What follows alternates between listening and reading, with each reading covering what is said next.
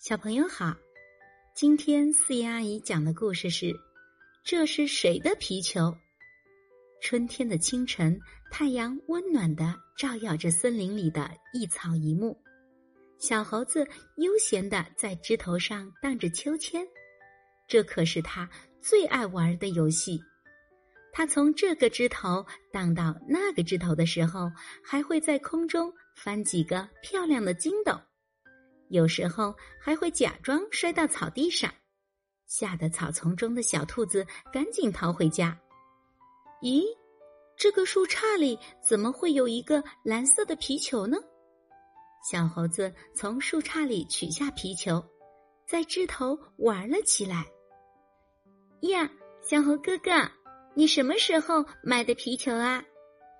枝头的百灵鸟问小猴子：“这个。”我我昨天买的。小猴子说话的声音很小，只有他自己听得见。小猴哥哥，你说什么？我没有听到啊！你说大声一点吧。百灵鸟说：“呃，这个，呃，这个。”小猴子想了想说：“呃，这不是我的皮球。”哦，那是谁的皮球呢？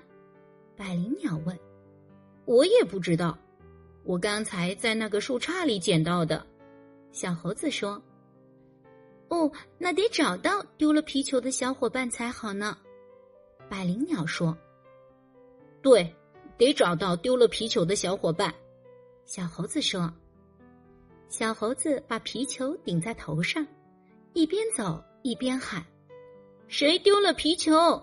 是谁丢了皮球？’”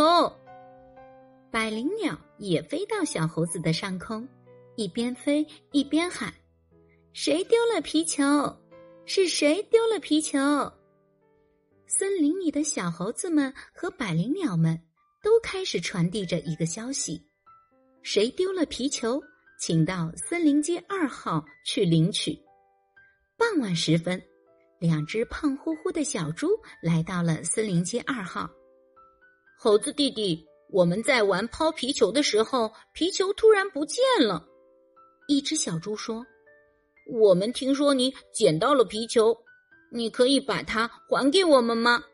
另一只小猪说：“你们的皮球是什么颜色的呢？”小猴子问。“蓝色的。”一只小猪说。小猴子把皮球还给了小猪。“谢谢你，猴子弟弟。”两只小猪齐声说：“我应该还给你们。”小猴子说：“它本来就不是我的皮球。”小朋友，不是自己的东西，捡到了，我们要把它还回去。我是四爷阿姨，我们下一个故事见。